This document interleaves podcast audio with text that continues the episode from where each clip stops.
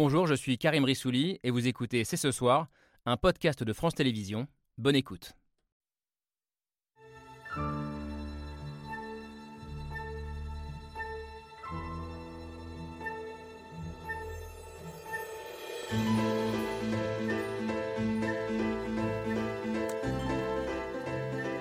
Bonsoir à toutes et à tous, soyez les bienvenus sur le plateau de C'est ce soir. Le mandat qui était le mien est à 65 ans, horizon 2031. Et nous mettons 64 ans. Vous voyez, il y a déjà eu une ouverture, un changement.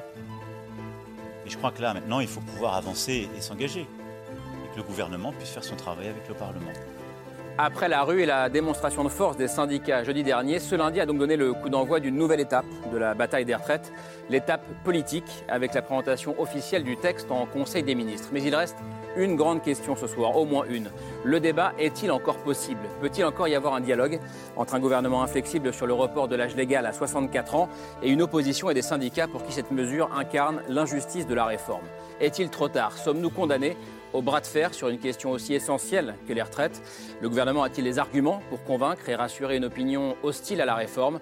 Enfin, sommes-nous collectivement en train de passer à côté du sujet, à côté d'un grand débat de qualité et sans doute plus profond sur le sens et la place du travail dans notre société? Nous sommes le lundi 23 janvier, c'est ce soir, c'est parti. C'est ce soir, évidemment, avec Laura Adler. Bonsoir Laure. Bonsoir Karim. Et avec Camille Diao. Salut Camille. Salut. On se retrouve donc ce soir au, au début d'une semaine qui sera très importante pour l'avenir de la réforme des retraites. Nous sommes entre deux journées de mobilisation euh, et quelques heures seulement après euh, la présentation officielle du projet de réforme en Conseil des ministres. Euh, C'est vous, Stanislas Guérini, bonsoir, Bonsoir. qui avez fait le, le SAV euh, de la réforme euh, ce matin euh, avec le ministre du Travail. Vous êtes le ministre de la Transformation et de la Fonction publique. Vous avez défendu ce matin, euh, je cite, la justice, l'équilibre de cette réforme. On va en débattre ce soir. Euh, L'enjeu maintenant, c'est de convaincre une majorité de parlementaires, mais aussi, j'imagine, euh, une majorité de Français, ce qui pour le moment, est encore euh, loin d'être gagné. J'espère que Gilles Finkelstein ne me contredira pas euh, sur ce point, puisque c'est vous le spécialiste de l'opinion, c'est pas moi. Bonsoir. Euh, Bonsoir Karim. intellectuel, essayiste, secrétaire général de la Fondation euh, Jean Jaurès, think tank progressiste.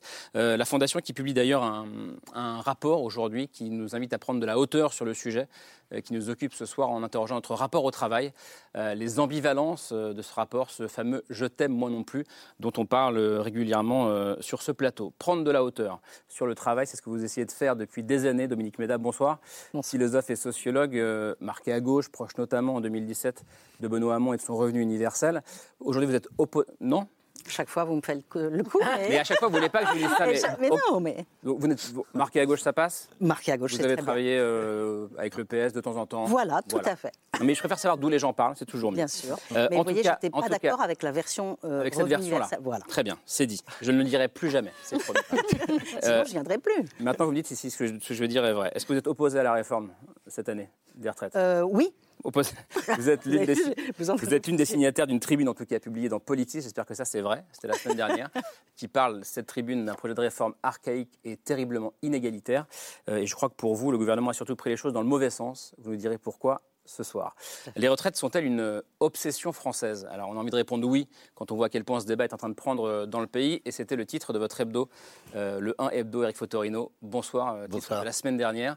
Journaliste, euh, écrivain, directeur du 1, mais aussi de la revue Zadig, revue trimestrielle, qui part justement à la rencontre de toutes les France, comme le dit la revue. Ces France qui d'ailleurs sont descendues dans la rue, parce qu'il n'y a pas eu des manifs qu'à Paris. Jeudi dernier, on a vu beaucoup, beaucoup de monde.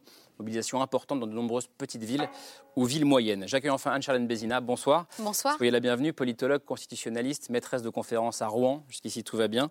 Euh, je crois que la dernière fois que vous étiez sur ce plateau, on parlait de l'article 49.3. Exactement. Aujourd'hui, c'est un autre article euh, qu'on ne connaissait pas, enfin vous, j'espère que oui, euh, qui est agité par certains dans la majorité. C'est l'article 47 alinéa 1 euh, qui permettrait d'accélérer la mise en œuvre de la réforme, qui pose de nombreuses questions démocratiques dont on va aussi débattre ce soir. Merci d'être là, tous les cinq, euh, pour ce débat qui s'ouvre avec le billet de Pierre Michel.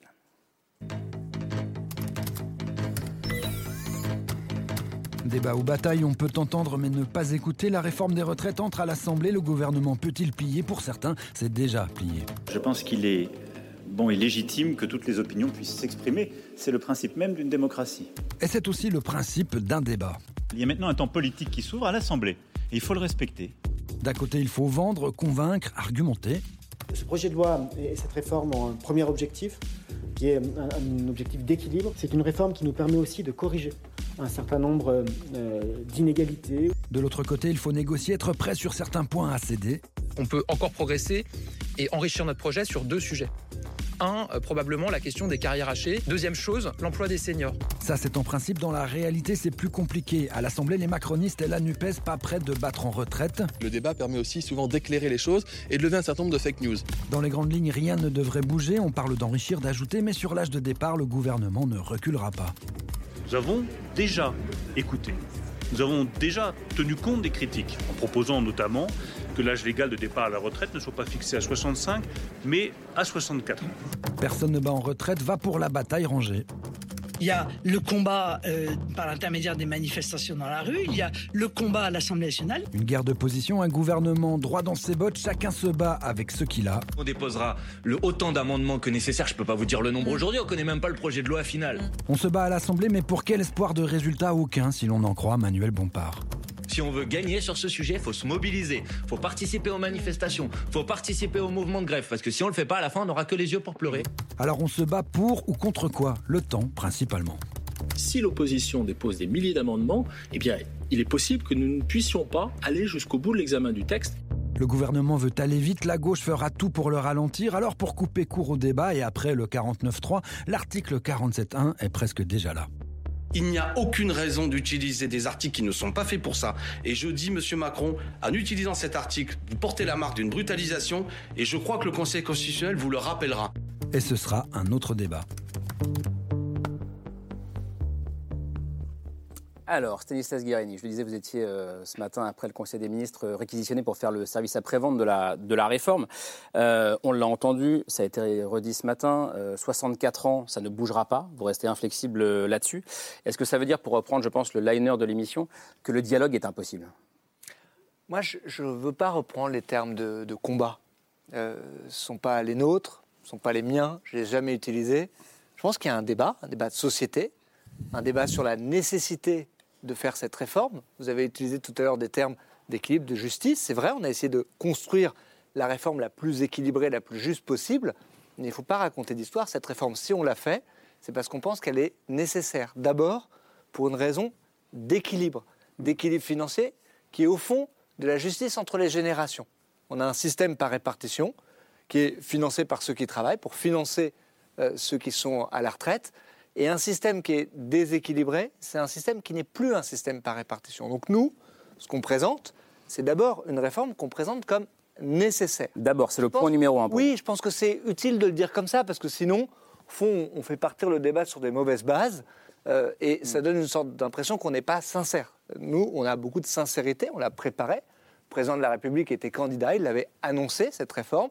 Effectivement, à 65 ans, pendant l'élection présidentielle, on a déjà écouté. Dans l'entre-deux tours. Hein. Il, y a, plein de gens qui disent. évoqué les 64 ans dès l'entre-deux tours de la présidentielle. Oui, mais ce qu'il a voulu dire depuis le début, c'est que notre système, on doit le remettre à l'équilibre. Sinon, j'insiste sur ce point, c'est plus un système de retraite par répartition. Mais là où je veux aussi convaincre sur le fait qu'on n'est pas dans une posture de combat, c'est que le dialogue social, il a déjà existé dans les semaines qui ont précédé la présentation de la réforme.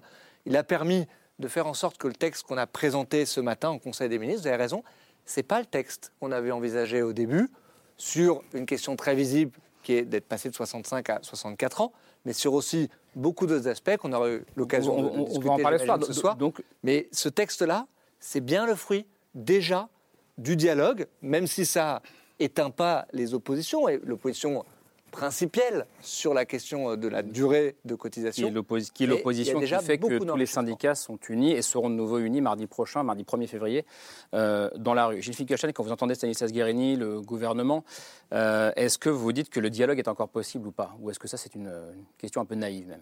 Ce n'est pas une question naïve du tout, et je pense que le dialogue est possible. D'une certaine manière, le dialogue a déjà eu lieu depuis, depuis des mois. Comme le dit Stanislas Guérini. Oui, le texte aujourd'hui n'est pas exactement le même que celui qui euh, était dans, les têtes il y, a, quelques mois. Je trouve que on se plaint souvent de la qualité du débat public. Je trouve que depuis dix jours, le débat est assez éclairant. Si on veut euh, comprendre le contenu de la réforme, euh, le débat dans les médias, le débat des, des, experts sur les réseaux sociaux permet de comprendre. Il permet de clarifier d'ailleurs un certain nombre de choses. Quand Stanislas Guérini à l'instant dit le premier objectif c'est euh, l'équilibre, c'est nécessaire, Mm. c'est l'équilibre, euh, l'équilibre du système. Le discours n'était pas exactement le même il y a quelques mois. Donc, je trouve Et que même il y a quelques jours. et, et- et y compris par rapport à il y a quelques jours, on voit qu'il y a une ouverture du gouvernement parce qu'il a entendu à la fois la mobilisation de la rue et l'évolution de l'opinion qui est plus opposée encore qu'elle ne l'était. Un changement de ton, vous diriez? Ouais. Je trouve. Donc, dialogue possible, compromis improbable, voire impossible, parce que, en tout cas, je ne dis pas avec LR, qui euh, est Hmm. le, le partenaire euh, naturel du gouvernement euh, cette dans, cette affaire, mais avec les syndicats, avec la gauche et sans doute avec l'opinion, je crois compromis euh, impossible, parce qu'il y a ce que Georges Pompidou appelait le nœud gordien, c'est-à-dire un sujet sur lequel il y a une divergence qui est une divergence euh, irréductible, qui est euh, celui du recul de l'âge de l'âge Je voyais réagir avec Fotorino. Oui, non, j'écoute euh, Gilles avec attention. Alors, moi, je serais un peu moins positif, c'est-à-dire que euh, j'ai le sentiment qu'en effet, euh, comme vous dites, il y a eu des, avancées, des écoutes, euh, et, et les 1 million de personnes dans la rue ont peut-être aussi contribué à ça. Mais il me semble que, et Bruno Le Maire, on le voyait dans votre reportage, dit les choses, c'est comme si malgré tout, sur le socle essentiel qui fait beaucoup réagir, même fantasmer, là on n'avancera pas, on ne s'entendra pas, Les c'est l'âge. 64 ans. C'est l'âge. Et, et je pense que de prendre le sujet, et je le dis parce qu'on a la chance d'avoir le, le- le ministre avec nous, donc on, on peut, on peut dire ça très concrètement, je pense que prendre le sujet de la retraite par la question de l'âge, c'est là qu'on on- on est déjà dans une impasse. Je veux dire par là, beaucoup de pays nordiques, par exemple, hein, les- la Suède, les pays, euh, on- n'ont pas d'âge. On peut travailler jusqu'à 70 ans, mais parce qu'on a associé la question de l'âge, ou plutôt on l'a fait disparaître, derrière une question majeure qui a été évoquée par Gabriel Attal rapidement, c'était la question du travail des seniors. Si on admet que l'équation de la retraite, qu'est-ce que c'est l'équation de la retraite? C'est qu'il faut beaucoup plus de gens qui travaillent que de gens qui sont pensionnés. D'ailleurs, le- terme de pension, ça veut dire qu'on n'est plus, on, est un peu passif, on n'a plus un salaire de son travail, on est pensionné parce qu'on a travaillé. Donc on n'est plus, on a été. Bon, et donc si on n'améliore pas les conditions de travail des seniors, qu'est-ce qui se passera? La moitié aujourd'hui des seniors qui prennent leur retraite, ils- ils n'ont pas de travail. Euh, 53% ont un travail. Donc la moitié. au chômage Non, ils sont au chômage, ils sont dans des minima sociaux. Autrement Et dit. plus que la moyenne européenne. A plus- plus- oui, sûr, beaucoup plus. On, est pas, ceux hein. dont la, la- la vie euh, active est la plus courte, de la, la longévité. Donc là, je pense que quand même en Europe, donc euh, même dans l'OCDE, donc c'est là que je pense qu'il y a l'âge, parce que l'âge, vous êtes tout de suite discriminant. Un ouvrier, un ouvrier, il commence plus tôt, il a un travail a priori plus usant, et après 50 ans, il se fera acheter plus vite, il aura beaucoup plus de mal à trouver travail. Ça fait trois raisons qui font que l'âge est déjà un problème qui, qui, qui n'est pas égalitaire par définition. Donc là, je pense qu'on a, on a une Je vous laisse répondre là-dessus avant de, de poursuivre le tour de table. Ju- Juste un mot pour dire que, et je suis certain qu'on va beaucoup parler de qualité du travail, d'aménagement des carrières, et je vais essayer de vous démontrer ce soir qu'on fait beaucoup et qu'on va essayer de faire beaucoup progresser le système pour mieux appréhender cette question. Mais au fond, je suis heureux qu'il y ait déjà un point de passé dans notre débat ce soir. C'est est-ce qu'on a un problème de financement ou pas de financement dans les retraites? Et c'est vrai qu'il y a un premier débat de principe. Il y a des gens qui disent il n'y a aucun problème de financement. Euh, au fond, 3% de déficit pour les retraites, euh, 12 milliards, 15 milliards, c'est pas un sujet et on ne devrait pas en faire un sujet. Nous, c'est pas notre opinion. Les deux opinions peuvent être respectées, elles doivent se baser sur des faits, mais c'est vrai qu'il y a cette question d'équilibre, de retour à l'équilibre du système. Parce que nous, ce qu'on dit, c'est que un système qui n'est plus équilibré, c'est un système qui ne respecte pas le pacte entre les générations. Et ce que je veux dire, moi, ce soir, c'est que après la réforme, on continuera en France d'avoir un système qui est un des systèmes en Europe où on part le plus tôt, où l'âge d'ouverture des droits, ça restera, 64 ans, un des âges d'ouverture des droits les plus jeunes en Europe, et qui continuera d'être le système quasiment le plus généreux d'Europe. Parce que 85% du SMIC pour les retraites minimum, c'est le système le plus généreux d'Europe. Donc posons cette base-là. Et ensuite, ça permet d'aller sur des questions, et je suis d'accord avec vous, parce que ce sont les questions les plus fondamentales, et dont on ne s'est pas assez occupé et préoccupé dans la vie politique française ces dernières années, c'est la qualité du travail, c'est- l'aménagement des c'est- carrières. c'est- je crois- vrai, je le dis je en tant que ministre de la fonction Guérini. publique, mais c'est vrai C'est, je crois, ce qui vous fait dire qu'on prend un peu le problème à l'envers, Dominique Méda. Tout à fait. Moi, il me semble en effet qu'on met, on met complètement la charrue avant les bœufs. C'est-à-dire, on est un pays où la situation du travail est quand même assez catastrophique. Ça fait 20 ans que les chercheurs alertent sur cette situation. hein. Quand vous regardez l'enquête, alors on a des magnifiques enquêtes. hein. On a l'enquête euh, conditions de travail de la DARES, qui nous dit dans sa dernière vague que la moitié des personnes associent travail et mal-être. Qui est quand même absolument énorme, qu'un dixième ont une énorme dégradation de leur, de leur santé.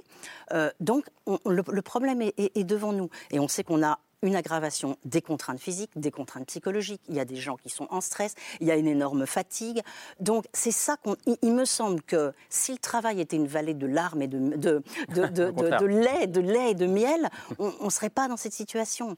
Euh, donc, faudrait, il faudrait semble- réparer le travail, entre mais le- guillemets, le- avant de s'attaquer à la On va dire que le travail est devenu intenable pour une partie des gens et qui ne peuvent pas euh, accepter la brutalité de cette réforme. Donc il aurait fallu commencer à donner peut-être des preuves, des preuves d'amour, à leur dire, ou leur dire que oui, ça les intéresse, faire des assises sur le travail, s'intéresser aux conditions de travail, Mm. et ensuite, peut-être qu'on aurait pu faire des réformes. Alors moi, je, je pense en effet qu'il y a, y a- y a sans doute un, un déficit, mais Mm. qu'il y a de multiples Vous ne niez pas la question du- du- Pas du du, tout. Il y a, y de multiples manières, on l'a vu dans tous les débats euh, dernièrement, de, de régler le, le problème. Oh, Je vous donne la- régulièrement la parole, mais on ne peut pas faire comme ça à chaque fois en en ping-pong. Mais euh, votre regard, Anne Bézina, sur cette euh, question qu'on se pose là, au fond, c'est est-ce qu'on est entré par la bonne porte dans ce débat? Exactement. Et puis la question qu'on s'est posée initialement, c'est le dialogue est-il encore possible? Le dialogue Mhm. existe-t-il?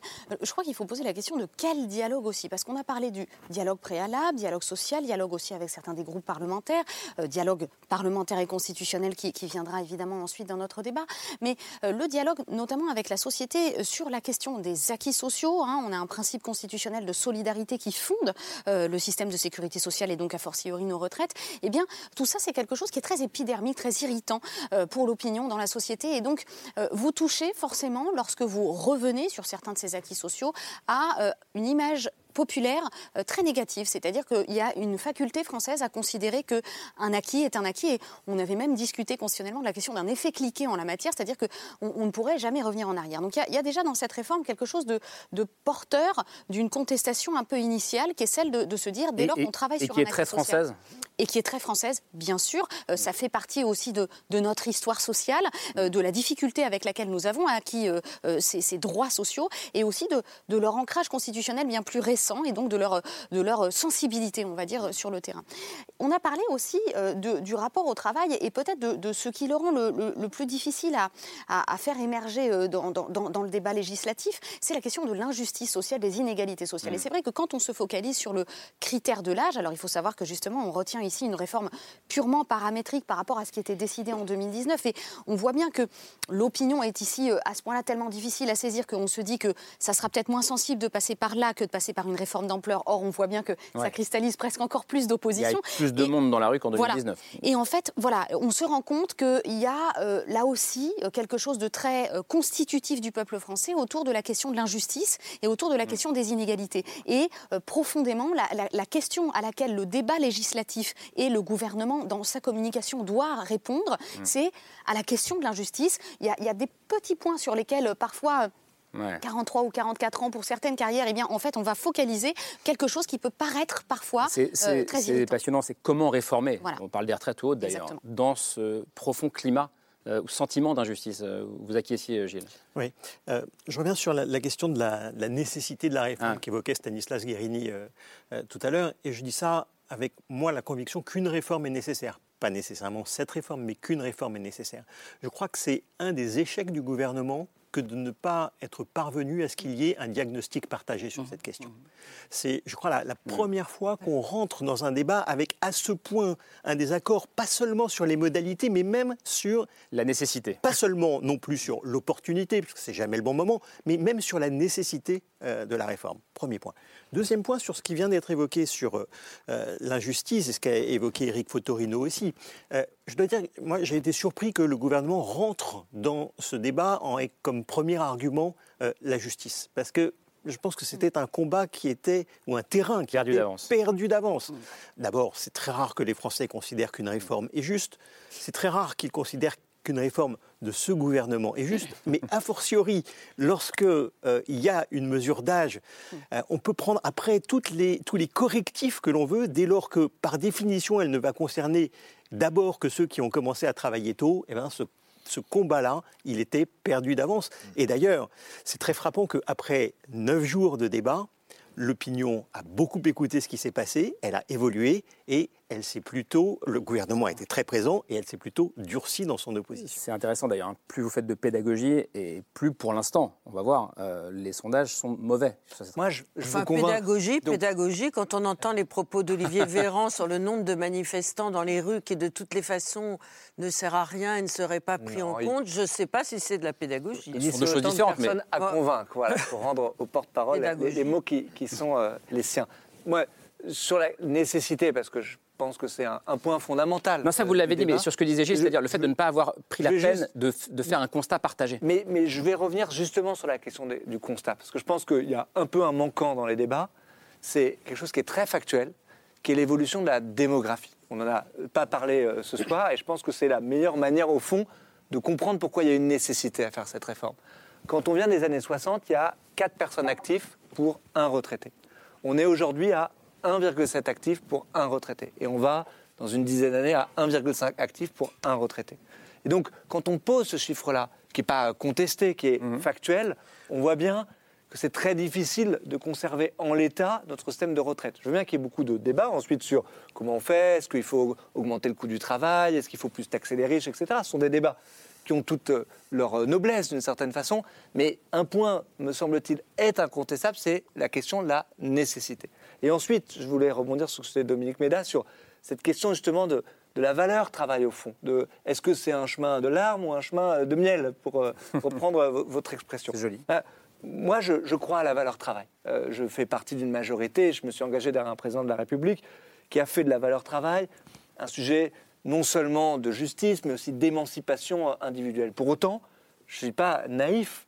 Je vois bien qu'il y a une part du travail qui est euh, subie. Je pense qu'il y a deux choses qui changent fondamentalement la donne.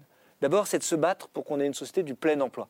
Parce qu'une société du plein emploi, c'est une société où tout est changé sur les rapports de force. C'est une société où les salariés euh, ont un rapport de force qui est infiniment plus fort qu'une société du chômage de masse, comme on l'a connu ces dernières années, où au fond, le rapport de force, il est toujours du côté du patron. Et donc, Mais moi, il est je encore crois- aujourd'hui. Mais je crois que se battre pour le plein emploi, comme on le fait avec la perspective de réussir, parce que c'est le fruit de notre politique, ça permet d'inverser. Mais pardon, Et ensuite, pardon, euh, deuxième élément et non, dernier. juste là-dessus, est-ce, que quelqu'un qui est opposé à la réforme des retraites va être convaincu par cet argument-là? Bah, Quel est le lien entre les deux? Mais je- je- précisément, Au-delà de la cohérence euh, et de la philosophie le travail. c'est-à-dire cet axe, cet axe très fort de notre politique qui vise à tout faire pour favoriser le travail. En quantité, c'est le plein emploi, mais je voulais démontrer Hmm. le lien que ça a avec la qualité, mais aussi en permettant aux gens de se former, par exemple, qui est là aussi un angle mort de notre débat public. Il faut investir dans la formation. Et je crois que difficilement contestable le fait que cette majorité, depuis le dernier quinquennat, est massivement investie dans la formation pour pouvoir mieux aménager Dominique les carrières. Je pense que c'est un élément très important. Peut-être deux points. Sur la nécessité, Euh, le président du corps, Pierre-Louis Bras, a fait une présentation justement le 19 janvier. Je dis pendant la manifestation. pendant la Conseil manifestation, des retraites. voilà, qui a montré euh, l'ampleur quand même des hypothèses, leur technicité, d'une part, d'autre part, qui a dit qu'il n'y avait pas le feu au lac, si je puis me permettre. Non, mais c'est-à-dire que, bon, en effet, il y aurait un jour un déficit et qu'on pourrait le traiter, mais pourquoi tout traiter maintenant d'un coup et qu'il y avait de multiples solutions? Et puis la deuxième chose, c'est quand même sur la valeur travail. Euh, Je parlais tout à l'heure de preuve d'amour, mais franchement, euh, vous, vous dites le président de la République aime le travail, aime la valeur travail. Mais quand on aime le travail, il faut vraiment manifester les preuves de reconnaissance à l'endroit des, travailleurs. Et là, il me semble que rien n'a été fait. Je veux les ordonnances travail, c'était pas nécessairement des ordonnances en faveur des travailleurs. On sait que les gens vont beaucoup moins maintenant devant euh, les euh, conseils de prud'homme pour, faire reconnaître leurs problèmes. Et puis, franchement, la réforme du compte de prévention de la pénibilité, ça, alors le président nous dit, ah, je ne veux pas de ça, maintenant on l'appellera ça le compte de prévention, parce que euh, le travail, ça n'est pas pénible. Mais si, il faut reconnaître Non, que le travail... Non mais, Pardon, que- le- le travail peut l'être. Non mais il faut pour reconnaître le coup, que je le suis travail désaccord très fort est, avec ce que vous venez est de dire. pénible pour de nombreuses personnes. Et donc il faut Mais personne n'a donner... dit le contraire. Jamais le président de la République a dit le travail n'est pas Mais, pénible. oui, mais, mais la Euh, suppression, alors, la suppression des, des- des- des quatre fameux critères, D'abord, c'était très important. moi, les ordonnances des, des travail- critères importants. Les, les charges lourdes, les vibrations, les produits chimiques, c'est hyper important. Pourquoi les enlever si on veut faire du bien au travail? D'abord, sur les deux éléments que vous avez mentionnés, je suis en désaccord sur les deux, je me permets de les relever. Un, moi je suis très fier d'être dans une majorité qui s'est battue pour justement que le marché de l'emploi produise de l'emploi, pour de vrai.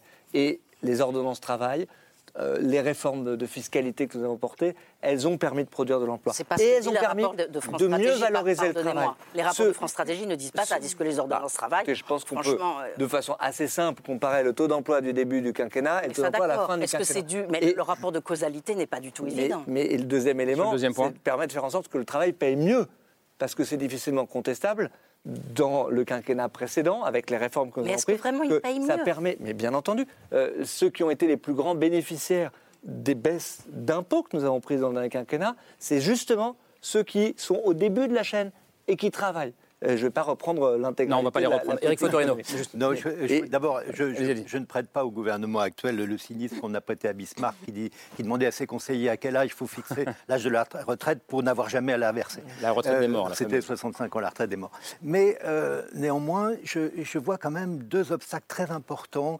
Euh, on ne peut pas discuter d'un texte sans son contexte. Et le contexte, pour moi, euh, il, il a deux points, deux points noirs euh, qui, qui sont difficiles à, à écarter. C'est un peu comme des gros rochers sur la route. Tant que vous ne les pas fait sauter, vous n'arrivez pas à avancer. Mais vous avez l'intention d'av- d'avancer.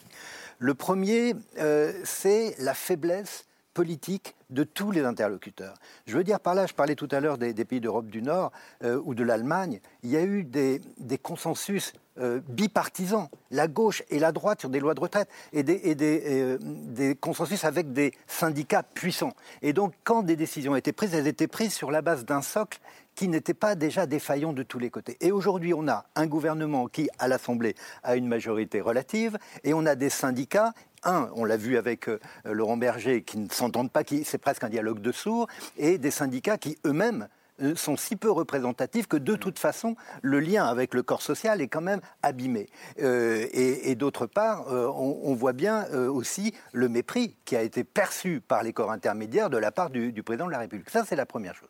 Et le premier rocher, j'allais dire, le premier point noir. Mais le deuxième, et là, il est plus à attribuer, je dirais, non pas au, au contexte général de la France, j'aurais pu dire ça sous Hollande, sous Sarkozy, etc., mais que je dirais plus sous, sous votre gouvernement et sous l'exécutif actuel, euh, c'est que je, je trouve dans, l'observation même presque de la sémantique de la gestuelle, euh, y compris relayée par Bruno Le Maire, euh, c'est il y a quand même, je ne sais pas si vous vous en rendez compte, mais il y a quand même un mépris qui est là. Alors, bien sûr, c'est pas. J'espère que vous le ressentez pas ce non, soir. Non, non, je mais je ne dis pas que- à Non, vous, mais dans Samuel le- Guérini. Mais ce que je veux dire, c'est que Pourquoi vous dites ça? Parce que pourquoi Parce que euh, cette histoire de, de- de l'âge, on ne le discute pas. Il y aura un- Après, moi, je ne suis pas juriste. Vous allez nous dire comment cet article 47 vient aussi cadenasser les choses. C'est-à-dire limiter. On va parler, mais est-ce que vous vous rendez compte que, que les consensus sont faits sur 10 ans dans certains pays, avant qu'on arrive à, à ce qui sont arrivés, c'est-à-dire des choses très solides, avec des emplois qui vont jusqu'à 70 ans, sans que les gens, justement... Donc l'idée du travail n'est plus une souffrance. Mais ce que je veux dire, c'est que ce qui a précipité ou ce qui a permis, dans une sorte d'alchimie, euh, la crise des Gilets jaunes, je trouve qu'elle est encore dans la, la manière d'aborder le sujet, elle est encore euh, atmosphérique, elle est encore là. Et donc, je, Mais c'est je- quoi C'est dans la façon de parler, par exemple? Non seulement la façon de parler, mais de dire, en gros, nous avons raison. Nous savons que nous avons raison, donc bien sûr, on va vous écouter. Nous hein, ça- savons que, vous mais- avez rais- mais- que nous que- avons raison à votre place. Il y a quelque chose, oui, d'une représentation qui n'est pas la Un représentation. peu le camp de la raison dont on a parlé. Oui, et de la- que- oui, et puis euh, j'ai raison tout seul. Donc moi, on ne peut pas avoir raison tout seul. Juste, j'aurais vous dire Je vous laisse quelque chose avec on fait le plus de sincérité possible. Parce que moi, ce qui me fait un peu sortir de mes gonds d'une certaine façon, c'est donner l'impression que ces derniers mois ont servi à rien, que tout ça a été un dialogue de sourds, qu'il ne s'est rien passé. Euh, En l'occurrence, la démocratie sociale, elle a porté ses fruits ces derniers mois. Alors, elle n'a pas levé un désaccord euh, fondamental sur la question de la nécessité ou pas, dont on a parlé ce soir, de faire cette réforme. Mais elle a permis vraiment de faire bouger les lignes. Je vais apporter simplement le témoignage Avec qui de la ministre, du ministre de la fonction publique que je suis, euh, avec les organisations syndicales, où il y a bon nombre de propositions qui ont été portées pour, euh, je ne veux pas être trop technique ce soir, mais introduire la retraite progressive qui n'existait pas pour la fonction publique, apporter la portabilité des droits pour les catégories actives, nous offrir des outils d'aménagement des carrières, d'améliorer la situation des contractuels, de créer un fonds pour prévenir l'usure professionnelle. Je ne veux pas vous assommer avec toutes les mesures qu'on a prises, mais ce sont des vraies avancées. Et quand je discute avec les syndicats, ils me disent on n'est pas d'accord sur l'âge, clairement, mais ça, on reconnaît que ce sont des avancées. Et j'ai entendu les syndicats réformistes, Laurent Berger, euh, ces derniers jours, le reconnaître et le dire. Donc sur- ne faisons sur- pas comme si tout ça Non, mais n'existait je- pas. je pense Il y a pas une que- je pense- technicité la question du de mépris. votre argumentation qui interdit de la comprendre véritablement. Oui, mais- Les Français ne sont pas contre un esprit de réforme. Ils se rendent bien compte qu'on vit plus vieux, plus longtemps et qu'il faut un équilibre pour la solidarité entre les générations. Mais il y a une- un mépris, comme le disait tout à l'heure euh, mon voisin, et il y a aussi une déconsidération. Une sorte de brutalité, une sorte d'absence de prise en charge de, nos, pourquoi de tous mais, nos mais problèmes. pardon, parce que euh, qu- quand je vous parle de mesures qui peuvent vous paraître techniques, en l'occurrence, derrière, il y a la vie des gens. Euh, ce sont des agents, de la pas. ce sont des agents de la fonction publique. Je, je vais le dire dans des termes pas techno. Euh, avant la réforme, vous étiez policier, vous vouliez changer de métier, devenir par exemple douanier ou aller dans la pénitentiaire. Eh ben, vous perdiez tout le bénéfice de toutes les années que vous aviez passées en tant que policier. Eh ben, ça, avec la réforme qu'on fait, c'est ça. fini. On Ça, portabilité. encore. Ne dit pas qu'il n'y a pas de bonnes choses dans Mais cette ce que je veux vous dire, c'est que je ne suis pas en train de vous dire des mesures euh, techno en l'air. Euh, je suis en train de vous parler de vraies avancées sociales pour des vrais gens qui sont euh, au service du Pourquoi bien pas les commun avoir faites avant public. alors Avant- la réforme des retraites, vous voulez dire Mais oui, regardez, je fais des avancées sociales, je vous les propose, et après, du coup, on peut discuter Mais, plus mais parce que toutes plus ces avancées, la responsabilité, pardon, ça fait un peu chiant que de dire ça, c'est de savoir les financer. Et c'est-à-dire que aujourd'hui, on fait une réforme qui certes produit des économies, environ 18 milliards d'euros, mais un tiers de ces économies, peut-être qu'on ne le dit pas suffisamment, un tiers de ces économies, 6 milliards d'euros sur les 18 milliards, on va pouvoir les consacrer pour corriger des injustices. Ce qu'a dit, ce qu'a dit- ce hier le président de la République. Mais Ah, pardon. les inégalités continuent à augmenter. Anne Et Cha- c'est bien là ça le problème. Anne-Charlène Bézina. Mais ce que je suis en train de vous dire, c'est qu'on va justement concentrer nos efforts sur. C'est les plus petites pensions dans cette réforme des retraites qui vont le plus augmenter. Anne-Charlène, allez-y. Oui, alors on a, on a parlé de beaucoup de choses, mais il y y a- il y a vraiment quelque chose sur lequel moi j'aimerais qu'on revienne, c'est le véhicule législatif. C'est-à-dire c'est une loi, une loi, c'est un objectif et des moyens. C'est comme ça qu'on construit un texte depuis toujours. L'objectif, vous en avez parlé, c'est la nécessité. Il y, y a une première chose sur laquelle moi je m'interroge, c'est le choix du motif financier, qui a été d'ailleurs un petit peu euh, édulcoré dans les derniers temps du discours, mais que vous avez au départ affiché assez ouvertement. Et on le sait pour autant, dans l'opinion, tout ce qui relève de l'équilibre des finances publiques, quand bien même c'est une question de société et d'avenir de la société, imprime très peu. Donc On, pourquoi on précise, avoir on choisi précise- on précise juste pour les gens qui nous regardent, euh, parce Oui. que le gouvernement aurait pu faire un choix différent. Voilà, bien sûr, un choix de présentation des objectifs tout à fait différent. Et c'est vrai que se concentrer sur l'équilibre financier, c'est aussi quelque chose qui a été très récemment affaibli par le quoi qu'il en coûte. C'est-à-dire que il est resté et, et- et le- le- la frontière avec même la crise énergétique est encore, à mon avis, temporellement euh, trop Mm. fraîche euh, pour que les Français n'aient plus en tête l'idée que l'argent sort très facilement. Et donc, il y a quelque chose qui n'imprime pas dans l'idée de la rigueur financière. Ça, c'est l'objectif. Ensuite, le choix des moyens. On a, on a tous dit euh, que quelque part, on, on avait le sentiment que le socle de cette réforme est social. C'est le principe d'une réforme des retraites. Et pour autant, la focalisation sur la mesure d'âge, dans le discours public et aussi dans le discours des oppositions, fait qu'on perd parfois de vue la nature sociale même Mm. de ce qu'est la retraite. Et donc, parfois aussi, ce qu'on a pu appeler les mesures complémentaires qui ont toujours accompagné les réformes des retraites et qui, a fortiori, accompagneront nécessairement je pense, cette réforme-là, n'ont pas forcément été euh, communiquées. On a parlé de la pénibilité. Là encore, quand vous ouvrez deux champs à la discussion, pourquoi ne pas l'ouvrir à la pénibilité? Il y, a, voilà, il y a beaucoup de, questions du champ social, de la base sociale de ces moyens, qui, a priori, dans la discussion, ne sont pas encore complètement ouverts. Donc, choix des objectifs, pourquoi les finances? Vous avez parlé du plein emploi tout à l'heure, et on, sait que, on a vu avec la réforme de l'assurance chômage, ça fait partie des priorités de ce gouvernement. Insérer peut-être euh, cette réforme dans, l'emploi, dans le marché de l'emploi. Il faut savoir que angoisse beaucoup les jeunes aussi, d'ailleurs, de, de savoir qu'est-ce qu'il adviendra de ce marché ensuite. Ça, ça aurait pu faire partie des objectifs. Et ensuite, quant aux moyens, euh, voilà, comment les présenter euh, différemment. Et est-ce que ces mesures complémentaires, elles ont leur place dans le débat? Deux- Deux mots aussi sur la temporalité, parce que moi c'est vrai que je ne comprends pas pourquoi, euh, pour- pourquoi vous vous êtes autant dépêché. Est-ce qu'on ne pouvait pas un peu prendre son temps, prendre le temps de la, de la négociation? Et puis c'est vrai qu'on a l'impression, alors.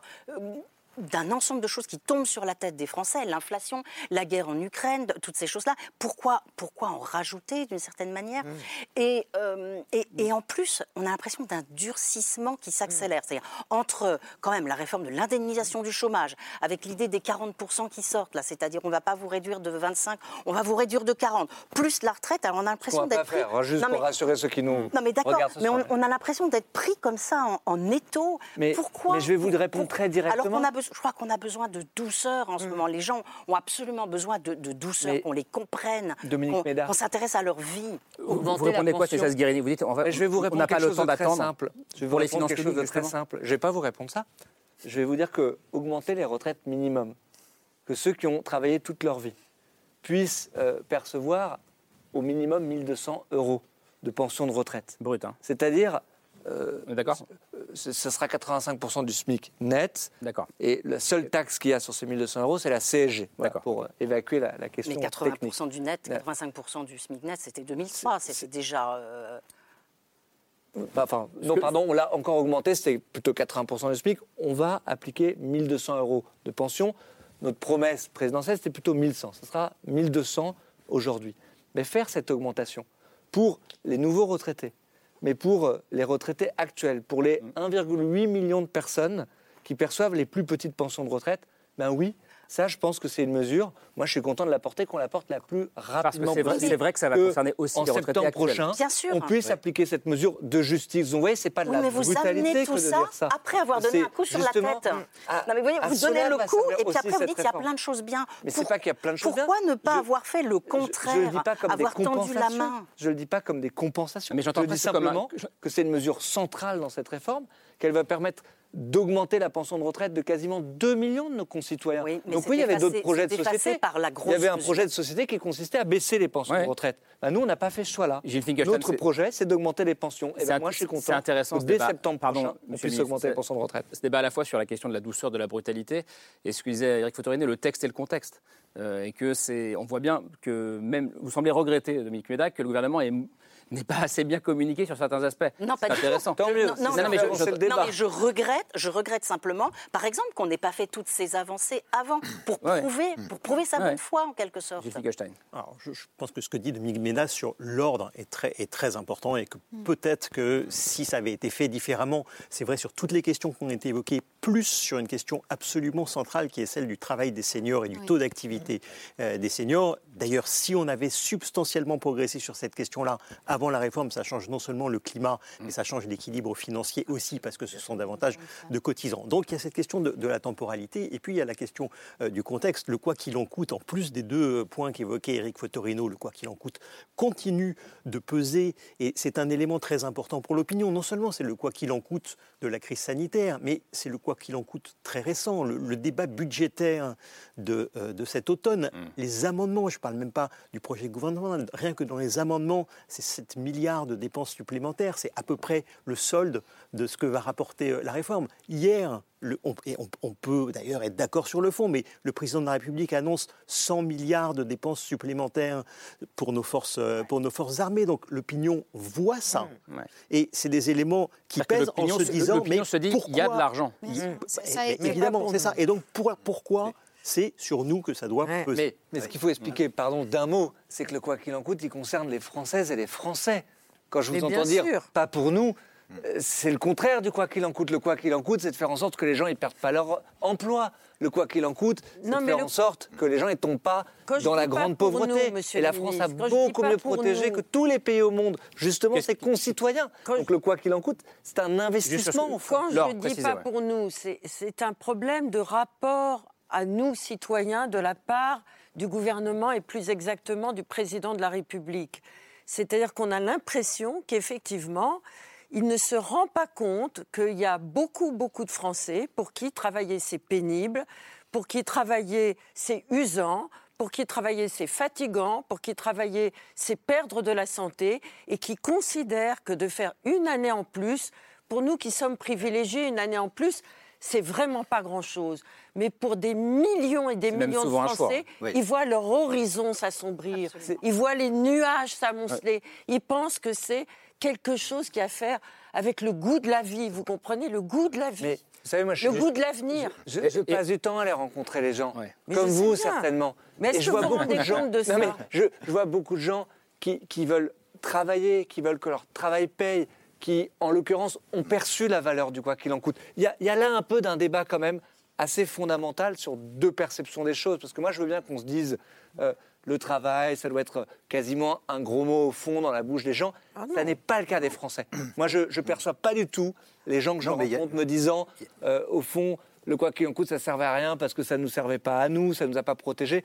Je rencontre beaucoup de gens Bien qui sûr, sont pas d'ailleurs, c'était très euh, bien, tout le le quoi- temps le quoi qu'il des, promoteurs de la politique du gouvernement, Oui, mais en l'occurrence, qui, qui voient et qui nous disent faites en sorte que le travail Fotorino, aussi. Et, et je peux- on ne peut pas l'occulter dans le débat qu'on est en train d'avoir. Sur le travail, je crois qu'il y a la question effectivement de la souffrance au travail, d'être Oui. petit. Je crois que c'est en France, quand même, dans les pays d'Europe, que la- le déclaratif sur est-ce que vous êtes heureux au travail est le plus faible. Donc ça, c'est quand même une ça, question encore qui, qui commence avant vous. hein. Mais si vous voulez, moi, je voulais de revenir. dépréciation, je Je voulais redonner un peu de, dans de l'étude. contexte et d'histoire. Alors, je ne vais pas remonter à 1673 quand les premiers marins d'État sous Colbert, donc Louis XIV, ont, ont eu les premières retraites. Donc c'était ça. Mais la- les premières retraites euh, dans les années d'après-guerre. euh, vous avez trois ans d'espérance de vie après la retraite. C'est-à-dire que c'est vraiment, on parlait de la retraite des vieux, ils étaient dans la misère, et donc on leur donnait une pension qui leur permettait de vivre les deux, trois ans qui- qu'ils allaient encore vivre. Aujourd'hui, c'est entre 25 et 28 ans. Donc, et on ne parle plus de la même chose. C'est plus l'idée de survivre quand on est dans la misère. Il a fallu quasiment jusqu'aux années 90 pour que le revenu des, des retraités soit supérieur au revenu des actifs. En tout cas, le- je crois de 3 et quelques pourcents. Mais on, mais, mais on- on- on vous rétorque euh, en face, c'est justement parce qu'on est passé de 3 à 28 ans de, Bien sûr, 20 ans de retraite. mais ça veut dire que c'est un projet, une changer. retraite. Le- le- Sans le- parler des le- 35 le heures projet- qui ont complètement mais- modifié mais je le pense que- rapport au travail aussi. Oui, mais alors justement, pourquoi je dis ça de, de 3 ans à 25 Ouais, ans euh, oui. C'est que quand on est à 25 ans, la question du chômage se pose lourdement, comme dit Gilles, parce que effectivement, plus il y a de gens actifs et plus la question financière sera réglée. Et, là, qu'est-ce qui se passe? C'est que dans les années 80, il y a eu une doxa avec l'arrivée de la gauche au pouvoir. C'était un théorème assez étonnant. Mieux vaut un retraité qu'un chômeur. Et donc, à partir de là, on a inventé quoi? On a inventé les pré-retraites. Les pré-retraites sous Giscard, puis après les pré-retraites sous Mitterrand, qui ont été différentes, parce que les pré-retraites sous Giscard, c'est la classe d'âge de 14-18, donc assez faible, assez étroite, mais celle sous Mitterrand, elle devient beaucoup plus importante, donc on ne peut plus financer. Donc le début des années 80, c'est l'idée qu'en effet, la pré-retraite, c'est bien, pour, euh, mais on la touche quasiment plein pot, hein, à 100% pendant 5 ans, et après, on a reculé à 55 ans la pré-retraite, donc vous voyez, on est remonté, on a fait le contraire d'une certaine manière de ce que l'affaire est- l'enfer est pavé de bonnes intentions. Ce qui fait qu'aujourd'hui, on a l'impression qu'est vertueux le fait qu'on quitte le travail tôt, alors que si on redonnait une valeur au travail, le travail, euh, Laure, on travaillerait nous jusqu'à hein, longtemps encore. Donc, donc, ce que je veux dire, On que- de vous allez- peut-être le faire. Ouais, on le fera peut-être, mais nous, on a, on a la chance Oui, de pouvoir le faire. Mais, pour certains, après 50 ans, ils se font exclure, et, et je- j'en termine par là, c'est que cette question-là, c'est le regard qu'on porte sur quelqu'un qui a les cheveux blancs. Je veux dire par là que, est-ce que vous êtes une charge? Est-ce que vous êtes un fardeau? Vous êtes inutile? Vous êtes dépassé? Euh, Vous allez pas On va pas recruter des jeunes parce qu'il y a trop de vieux. Vous voyez ce que je veux dire? Et donc, tant qu'on n'a pas valorisé la transmission, le savoir-faire, l'expérience, parce que vous savez, souvent, ce qu'on croit nouveau, c'est ce qu'on a oublié.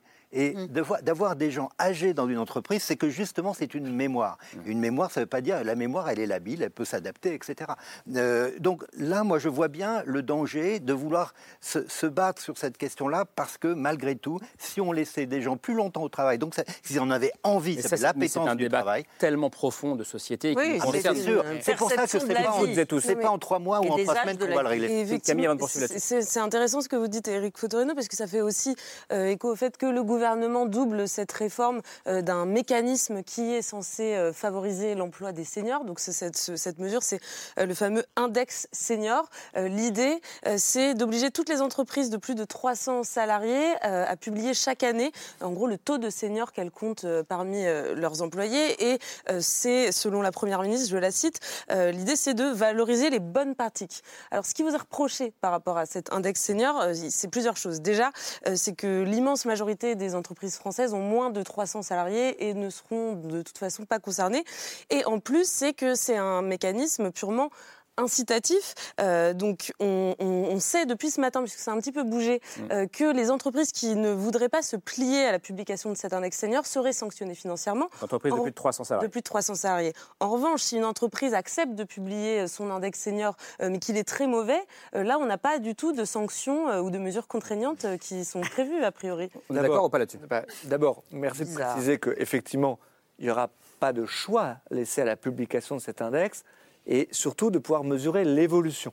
Donc ça, c'est un point. Il y aura, oui, des sanctions financières pour les entreprises qui ne publieraient pas l'index. Vous l'avez euh, très bien Mais rappelé. celles qui le publient et Ensuite- qui ne respectent pas. Mais ensuite, on va mesurer l'évolution. Euh, et c'est ça qui est intéressant. On l'a fait pour l'index qui concerne l'égalité entre les femmes et les hommes. C'est l'index Pénico. Et on en qui parlait permet- jeudi sur ce plateau Justement. qui, a priori, n'a pas vraiment permis euh, au, au salaire Mais- des femmes mais- de rattraper celui des hommes. Alors, j'aurais beaucoup de choses à vous dire là-dessus, de mais là. et, et- et notamment dans cette réforme des retraites, en l'occurrence, on va réduire d'un tiers l'écart des pensions entre les femmes et les hommes, et c'est aussi un élément euh, de justice, mais on pourrait euh, en reparler. Et donc, moi, ce qui m'intéresse, c'est qu'on parte de la situation de départ, de la vraie vie des entreprises, parce que on a quand même trop voté de lois qui sont des très beaux textes réglementaires, qui sont des droits de papier, mais ensuite qui n'existent pas du tout dans la vraie vie des entreprises, qui sont jamais appliqués. Et je pense que ça a largement participé à la décrédibilisation de euh, la décision politique et du pouvoir politique. Mais donc on va mesurer les choses à partir d'une situation de départ, et ceux qui effectivement n'évolueront pas, ben, à ce moment-là, on pourra bouger. Et peut-être qu'on pourra bouger sur des mesures qui seront plus contraignantes à ce moment-là. Mais moi, je crois dans la méthode qui est choisie, qui n'est pas de tout de suite tomber à bras raccourcis sur toutes les entreprises, parce qu'on a des secteurs d'activité qui sont divers, on a des tailles d'entreprises qui sont diverses, donc on a une situation de départ qui peut changer, mais d'obliger à publier, de mesurer comment ça évolue, et je pense que les entreprises, elles ont intérêt en réalité à favoriser l'emploi des seniors ce que vous dites, mais pour les raisons que vous mentionnez, et à ce moment-là, on pourra voir s'il faut bouger un peu Et, plus et les j'entends entreprises qui j'entends ce que vous dites, bouger. mais ce que Eric Fotorino vient de nous dire, c'est finalement que la question de l'emploi des seniors, elle est beaucoup plus complexe, beaucoup plus profonde, beaucoup plus multiple euh, qu'une histoire d'index et de je- pourcentage je, je de partage. C'est pour ça que l'index, ça peut être que un des éléments, euh, en réalité, de tout un panel de mesures pour favoriser la formation professionnelle, favoriser le recours, par exemple, au temps partiel pour pouvoir aménager sa fin de carrière. Vous voyez, tout à l'heure, alors vous me traitiez de techno quand je disais, on a introduit la retraite progressive dans la fonction publique. Bah, c'est exactement ça. C'est typiquement faire en sorte que ben, un fonctionnaire, en fin de carrière, on peut comprendre, on va lui demander de travailler un peu plus longtemps, mais il peut être fatigué par le travail qu'il a effectué. Je prends un professeur, par exemple. C'est fatigant, et donc on prend souvent cet exemple-là. Ben, de pouvoir se mettre à temps partiel sans perdre de sa rémunération, ben, c'est justement ça que permettra le fait d'avoir la Le retraite problème, c'est la légitimité vous voyez, on est au des gens qui du travaillent sujet. et la possibilité qu'ils puissent être fiers de leur propre travail, qu'ils ne soient pas dans la souffrance. Et s'ils sont fiers de leur travail, eh bien, les seniors peuvent transmettre Mais aux générations d'avant. Mais oui, mais c'est pas le cas en ce moment. Mais vous avez Charlène raison, puis- c'est puis pour ça qu'il Dominique faut Pellard. mieux les rémunérer. Et puis il faut leur permettre, parce que c'est J'ai du adoré concret cette quand phrase, même, le regard sur celles et ceux qui ont les cheveux blancs, mais on va y revenir. de. Je suis mal placé pour, euh, pour ça. Il y, a, il y un point de l'égalité sur lequel moi je me préoccupe, c'est que vous, vous, vous De parliez... l'égalité en un seul mot Ah, pardon, excusez-moi. L'égalité, elle est évidemment un, point de technique législative, on va dire. C'est notamment, vous, vous disiez qu'il serait intéressant d'insérer cet index dans, dans une réflexion plus large euh, sur l'employabilité des seniors, sur, sur vraiment ce qui est le, le problème de société Mhm. de la France. En cours d'économie, c'est un peu la première chose qu'on nous apprend d'ailleurs depuis des années. Mais euh, le véhicule législatif du projet de loi rectificatif de le- du financement de la sécurité sociale, sur lequel on reviendra, donc je ne vais pas être trop longue, euh, est quand même un objet très limité, vous le savez, euh, par la loi organique. C'est-à-dire que vous ne pouvez toucher à que ce qui concerne l'équilibre de la L'équilibre sécurité sociale et de, de l'équilibre des retraites. Et le Conseil d'État, dans son avis, a déjà fait savoir que cet index était aux frontières euh, justement du domaine de la loi de financement de la sécurité sociale, tout simplement parce que les sanctions sont rattachées à la CADES ensuite. Mais euh, évoluer là-dessus, vous parliez de la, La CADES, formation, c'est quoi? euh, c'est la, la caisse qui alimente en réalité euh, la, la- la sécurité sociale. Donc l'idée, c'est, qu'on est rattaché par là. Mais c'est un très faible cas- rattachement. cas- Ça peut ne pas passer la- le filtre du Conseil constitutionnel a posteriori. Donc est-ce que vous pourrez vraiment agrémenter Bah, cette loi euh, là-dessus? Nous, on veut faire l'index Hum? Et on va mettre l'index dans la loi. Voilà. De façon, Mais, vous parliez de l'agrémenter d'autres mesures sur la formation, choses. etc. Ça, ça serait impossible, en tout Euh, cas, de- d'augmenter un petit peu le, Mais on va le- champ va de la discussion. Ça veut dire que vous Euh, dites aux Français, pardon, pour bien comprendre, on va faire voter cette réforme dans ce véhicule législatif-ci. Faites-nous confiance, faites-nous je- je confiance. répondais précisément sur la non, mais juste- question. Et, et- et à côté, faites-nous confiance, juste, nous allons améliorer les choses à côté dans une autre loi, Non, potentiellement. non, non, non. En l'occurrence, l'index, on va le créer dans, Dans la loi, loi. dans ce projet de loi de financement de la sécurité sociale. C'est pas euh, absurde d'avoir un texte qui parle des retraites, qui est lié à la sécurité sociale, Non, non, et qui sera un texte l'index en tant que tel est déjà sommaire. Mais c'est le fait de l'agrémenter. Vous parliez de la formation, tous vous ensemble. parliez de C'est une mesure de justice, c'est une mesure qui, je crois, euh, j'ai l'impression que vous l'attendez, cette mesure sur l'index, Ben, justement parce qu'on pense que c'est juste. Il peut y avoir un débat légistique sur le fait de sa pertinence ou pas dans le projet de loi. C'est surtout son, avenir qui est on, l'inscrira Dominique dans Méda, ce projet de loi. Dominique Méda. Moi, je voulais Et après, je rappeler. voudrais qu'on parle après de la fameuse question de la brutalité ou pas de l'adoption de ce texte. On va en parler après. Moi, je voulais rappeler des choses très simples. Un, que les Français plébiscitent le travail. Ça fait 20 ans que je regarde toutes les euh, enquêtes sur les valeurs des Européens. Les Français sont parmi les plus nombreux à dire que le travail est très important.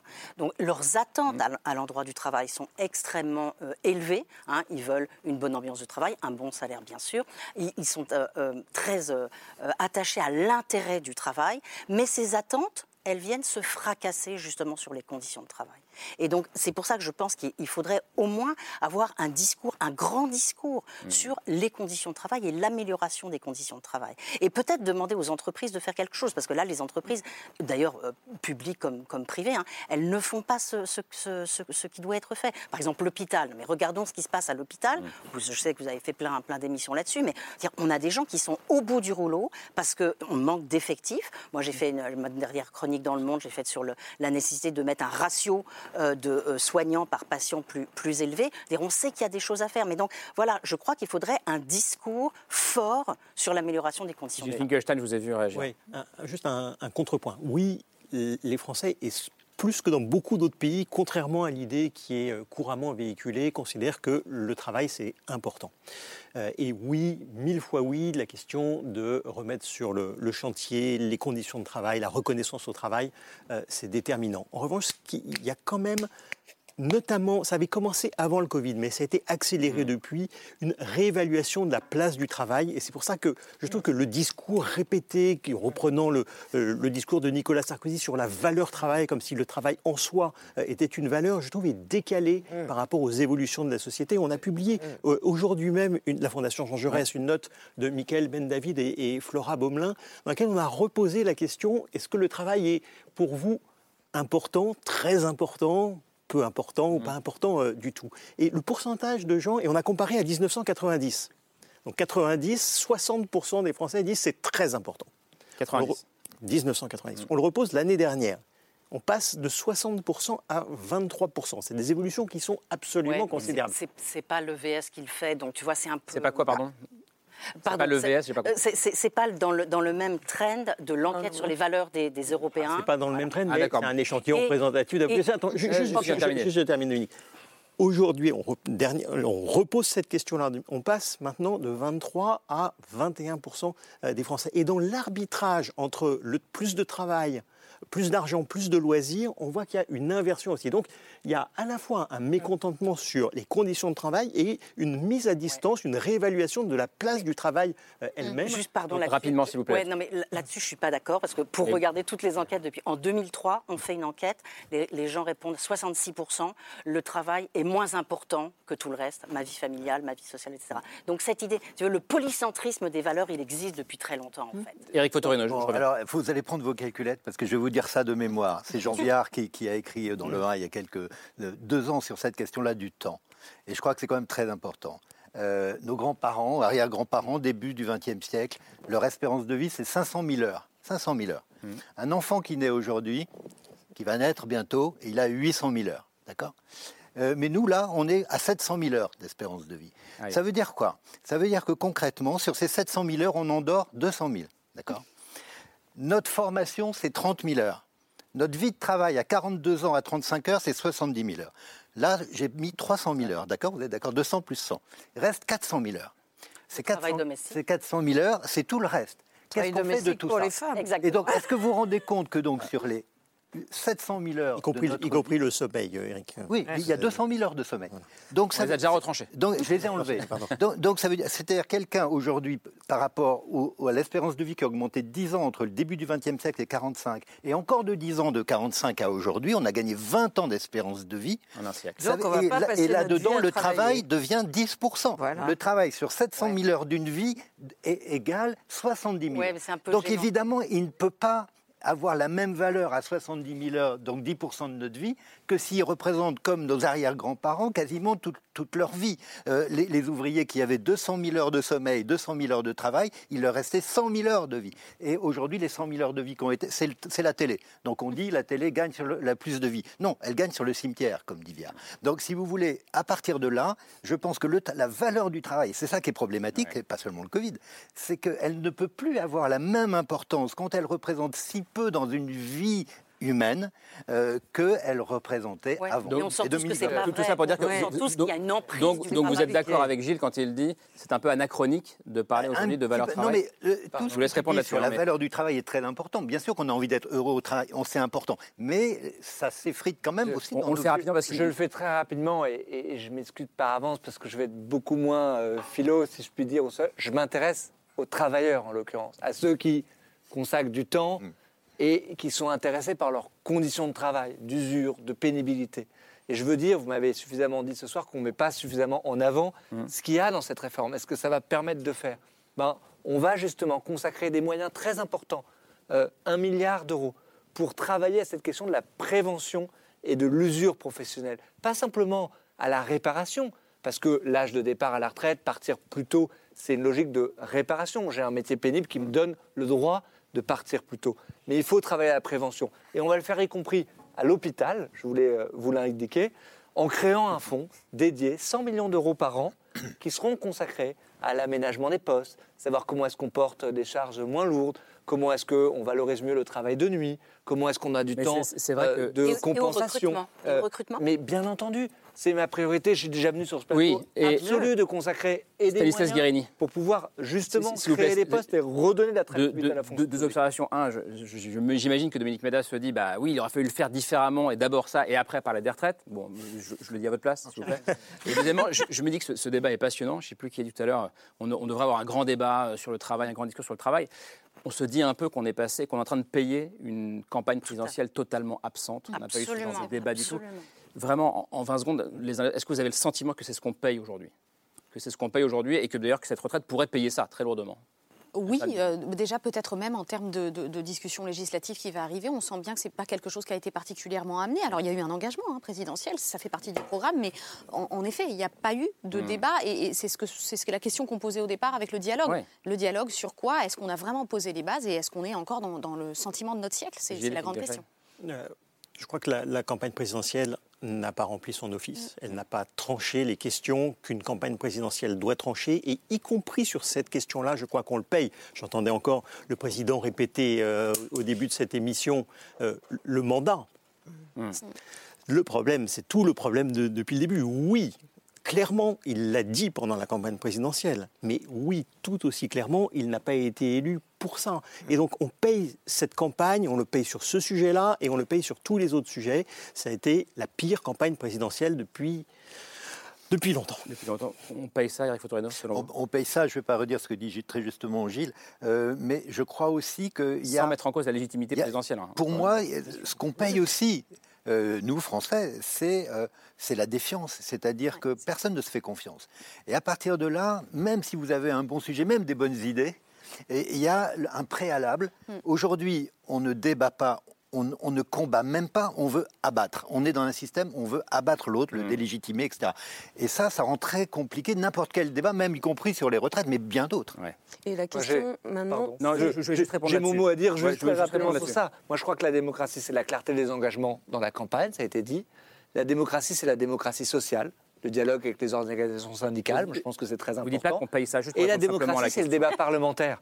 Moi, je, je, je pas répondre aussi. euh, mais On est tous passés à côté de cette campagne. Et peut-être les politiques comme les mais médias. les hein. engagements, ils ont été mis sur la table. Mais Euh, pas certes, il n'y a pas eu peut-être le grand débat travail, il y avait aussi un contexte euh, de guerre en Ukraine qui était très particulier. Oui, mais qui a arrivait tard Objectivement, pesé sur la campagne présidentielle. Mais donc, je ne veux pas éviter toute cette question. Moi, je, je crois simplement aussi qu'on a besoin d'avoir un débat parlementaire, il s'ouvre un temps parlementaire. Euh, alors, on peut avoir des discussions sur un PLFSS ou autre véhicule Alors, ça- législatif. Ah ben ça, Mais- ça nous Non, c'est une grande discussion. Oh, oui, j'imagine que ça ne passionne eh, absolument eh, personne. je- Je, je veux dire les choses très simplement. On va avoir 50 jours de débat parlementaire. 50 jours Alors- de débat. Eh bien, faisons-en quelque chose. Laissons la place au débat parlementaire. Je pense que ça, c'est une question qui est très importante. Je, Voilà ce que je voulais. je vous donnerai la parole après, Dominique Mesdames, mais ça concerne ce fameux débat parlementaire Camille d'abord. Bah oui, effectivement, si vous citez euh, 50 jours, c'est peut-être que vous faites référence au- à ce fameux article assez, inco- assez méconnu de la Constitution que le gouvernement pourrait activer. C'est l'article Bézina connaissait avant. 47 alinéa 1. Alors je vais parler sous votre contrôle, vous m'interrompez si une bêtise. Mais donc cet article, il prévoit dans le cadre d'un projet de loi de financement de la sécurité sociale. Donc là, c'est bien le cas pour cette réforme des retraites. Euh, donc il prévoit, si le texte n'a pas été adopté, enfin voté par les députés dans un délai de 20 jours, euh, de pouvoir couper couper court au débat à l'Assemblée nationale et d'envoyer directement ce texte au Sénat. Sénat qui, je le rappelle, est actuellement à majorité euh, les Républicains et donc le gouvernement compte sur euh, cette majorité LR pour adopter sans trop de difficultés euh, le, report de, de l'âge légal à 64 ans. Et donc selon ce même article, si le Parlement, donc le Parlement c'est à la fois le Sénat et l'Assemblée nationale, n'a pas réussi à se mettre d'accord dans un délai total de 50 jours, alors là le gouvernement peut légiférer directement par ordonnance. Et cet article 40 je crois qu'il n'a été utilisé qu'une seule fois, euh, c'était euh, en 2014 et c'est sur une euh, disposition budgétaire finalement peu significative. Anne-Charlène Bézina, là, sur un projet d'une telle envergure, ça pose des questions démocratiques qui sont tout autres. Alors déjà, il y, a- il y a une petite précision sémantique qu'il faut faire euh, à l'intention du débat public autour de cet article 47.1. C'est-à-dire qu'on entend souvent qu'on l'actionne ou qu'on va le dégainer, un petit peu comme le parallèle qu'on fait intuitivement 49.3. avec le 49.3. Euh, précisément, le 49.3 est une option gouvernementale. Le 47.1 s'applique de droit. Vous l'avez dit, Mm. c'est le texte constitutionnel qui s'applique dès lors qu'on discute d'un projet de loi de financement de la sécurité sociale. Ici, le choix a été fait de présenter ce projet dans un projet de loi de financement de la sécurité sociale rectificatif. Donc, on ne dégainera pas cet article 47. Mm. Il- il s'appliquera. s'appliquera Mm. de droit. Et en quelque sorte, on n'a jamais vraiment eu, vous avez parlé de, de- de ce précédent de 2014 qui était vraiment sur une disposition, donc ça n'a pas fait vraiment euh, état d'une jurisprudence, d'une coutume constitutionnelle, on n'a jamais eu de pratique constitutionnelle par laquelle les 20 jours ont été dépassés par nos Ouais. parlementaires, par habitude, par coutume aussi. On, on a toujours eu ce délai qui a été respecté. Et donc la question va se poser aujourd'hui de savoir si, quand l'Assemblée nationale peut-être débordera sur ces 20 jours, eh bien, est-ce qu'on aura cette transmission automatique au Sénat? Elle est de droit, là encore. Ouais, ouais. C'est-à-dire que c'est euh, l'application normale de cette Constitution, mais on va dire que le, le temps législatif est très contraint dans un débat financier, dans un débat financier de la sécurité sociale. Pourquoi? Parce qu'on l'a calqué sur le débat financier, justement. Et donc, choisir ce véhicule, c'est à double tranchant, parce que ça signifie qu'il faut aller très vite aux alliances, très vite au vote, et peut-être même actionner un 49.3 pour en arriver tout simplement au vote avant ces 20 jours. Avec un risque politique euh, potentiel, euh, Gilles. Ah, ouais, bien sûr. C'est- ramassé, mais ça peut être d'autant plus explosif.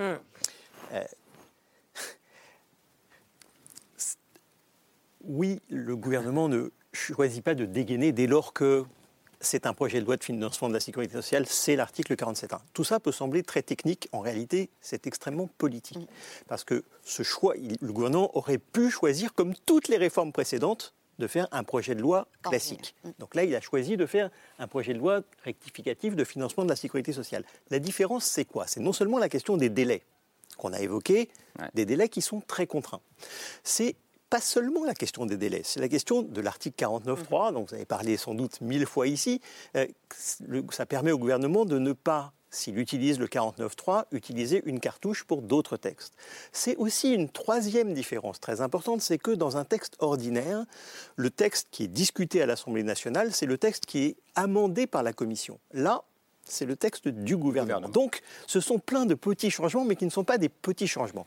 Il y a derrière un risque juridique, point d'interrogation, on l'a évoqué pour la question. Pour les amendements de- à de- venir, bien de- sûr, le de champ, le l'index. périmètre est très ça, différent. on verra, le Conseil constitutionnel sera saisi et il dira s'il y a des tournements de procédure ou pas. Mais il y a un paradoxe politique, c'est que le gouvernement, je comprends en me plaçant de son point de vue, choisit cet article précisément pour que la mobilisation n'ait pas le temps de se déployer, pour aller vite. Le paradoxe, c'est que dans un contexte dans lequel l'inflation est forte, dans lequel c'est difficile pour les salariés de faire grève et de perdre un jour de congé, le fait qu'il y ait un terme fait qu'on peut avoir une durée moins longue, mais une intensité plus forte. Parce qu'il y a de la visibilité pour les salariés. Ils savent que trois semaines à l'Assemblée, cinq semaines en tout, eh ben, s'ils veulent montrer euh, leur, euh, leur détermination, leur mobilisation, c'est maintenant et c'est pas longtemps. Sur, ce, sur cet article 47.1 qui sera d'office appliqué, nous apprend Anne-Charlène Bézina, merci. Euh, Est-ce que vous vous comprenez choses euh, qu'il- très y ce voir soir. un risque euh, D'abord, débat démocratique, tout simplement poser une question est-ce qu'il y aura moins de temps pour débattre que dans d'autres projets de loi pour les retraites? C'est pas le cas quand on regarde effectivement en combien de semaines à l'Assemblée ont été débattus les projets sur les retraites précédents. C'est pas vrai que ça sera moins de temps.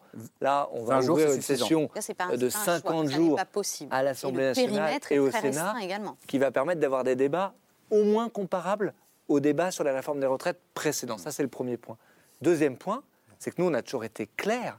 Il n'y a pas d'intention ou de volonté d'utilisation du 49.3 pour faire adopter ce texte.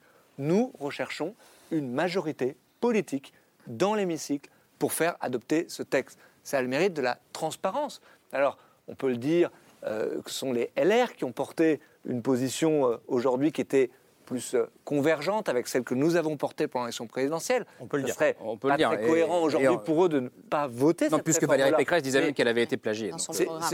c'est- ça aussi la transparence. Euh, c'est ça aussi la, la- la transparence. Et donc on recherche, parce qu'on pense que ce texte, il est nécessaire, utile, on en a discuté ce soir pour le pays, à faire voter cette réforme sans 49.3. Donc il n'y a pas d'intention du gouvernement de dégainer, comme euh, on l'entend euh, de temps en temps. Mais il y a eu un 49.3. choix. Il y a eu un choix fait. Et puis le troisième élément, c'est que de temps en temps, les critiques sont un peu contradictoires quand même. C'est très difficile d'entendre de la part de nos oppositions d'extrême gauche, notamment le fait de dire Ah, quel scandale démocratique, vous allez avoir un temps de débat qui est très contraint, mais dans le même temps, d'avoir une stratégie qui consiste à noyer le débat sous des centaines de milliers d'amendements.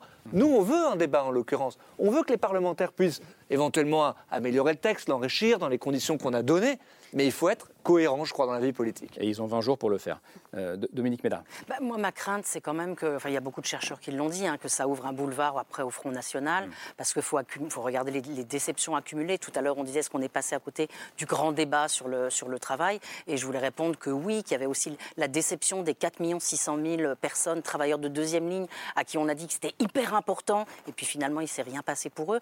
Et moi, il me semble qu'aujourd'hui, la situation est tellement horrible, on le voit avec nos étudiants, hein, nos étudiants, ils sont super angoissés, qu'il faudrait quand même ouvrir des grands chantiers enthousiasmants. Par exemple, dire, ben voilà, on, on- on va penser à la reconversion écologique et on va regarder comment on peut transformer les métiers pour en faire des métiers d'avenir. Ça, ça serait enthousiasmant et ça serait un projet susceptible d'embarquer la jeunesse. Et, et je vous promets qu'on en, qu'on débattra de nouveau sur ce plateau, mais on termine juste avec Voilà, Laure. On aura un autre débat. Leur transition était, était bonne pour le choix de Laure ce soir. Je voudrais parler d'un livre de quelqu'un que vous connaissez sûrement qui s'appelle Alain Suppiot. Ah oui. Qui est un grand économiste, universitaire, professeur émérite au Collège de France et qui a écrit un texte qui s'intitule Le travail n'est pas une marchandise. Et ma chère Dominique, il reprend euh, les arguments que vous venez de prononcer, c'est-à-dire que il analyse l'évolution du monde du travail selon deux orientations majeures. L'écologie, il faut que le monde du travail s'adapte aussi à l'écologie dans ses manières de faire, dans la manière de, faire, de produire du durable et du soutenable. D'ailleurs, je crois qu'il y a des normes d'écologie européenne qui devraient être appliquées dans le monde du travail et qui ne le sont pas beaucoup en France. Et il analyse aussi cette orientation majeure et ce changement majeur dans le monde du travail avec ce qu'a entraîné comme bouleversement le numérique. Alors, il a une analyse assez négative. Bien sûr, tout le monde se félicite qu'il y ait des machines qui fassent les sales boulots à la place des hommes et que ça enlève un peu de pénibilité du monde du travail. Mais il dit que dans la tête de certains chefs d'entreprise, et notamment particulièrement en France, des normes de productivité du travail ont été profondément transformées. Et que comme aux ordinateurs, on demande maintenant aux hommes, et non, et non plus aux ordinateurs, d'exécuter des programmes, que les travailleurs sont de plus en plus coupés du sens de leur travail. J'ai appris dans ce texte très lumineux un mot que je ne connaissais pas, que, mais que vous, les spécialistes, vous deviez connaître.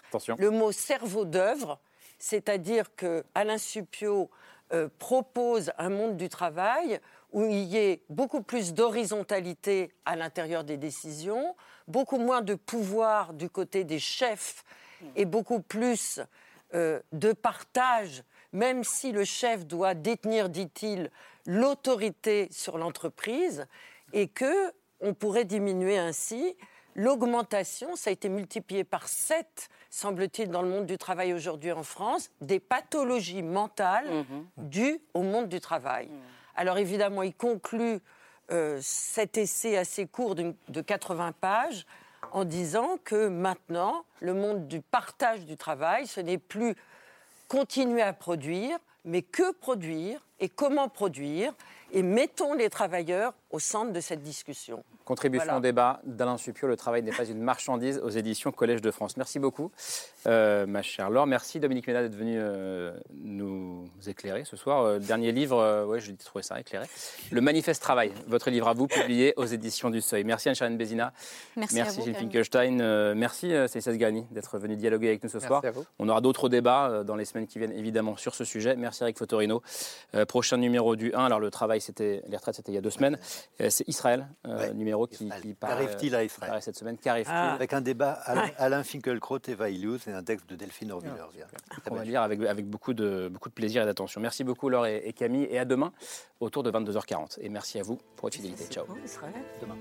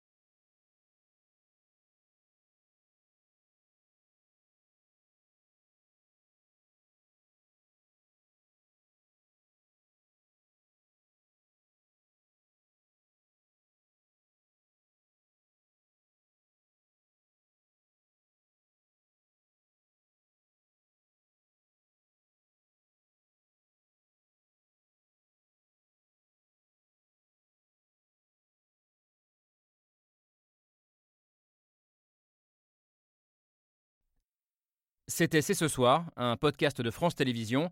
S'il vous a plu, n'hésitez pas à vous abonner. Vous pouvez également retrouver les replays de l'émission en vidéo sur France.tv.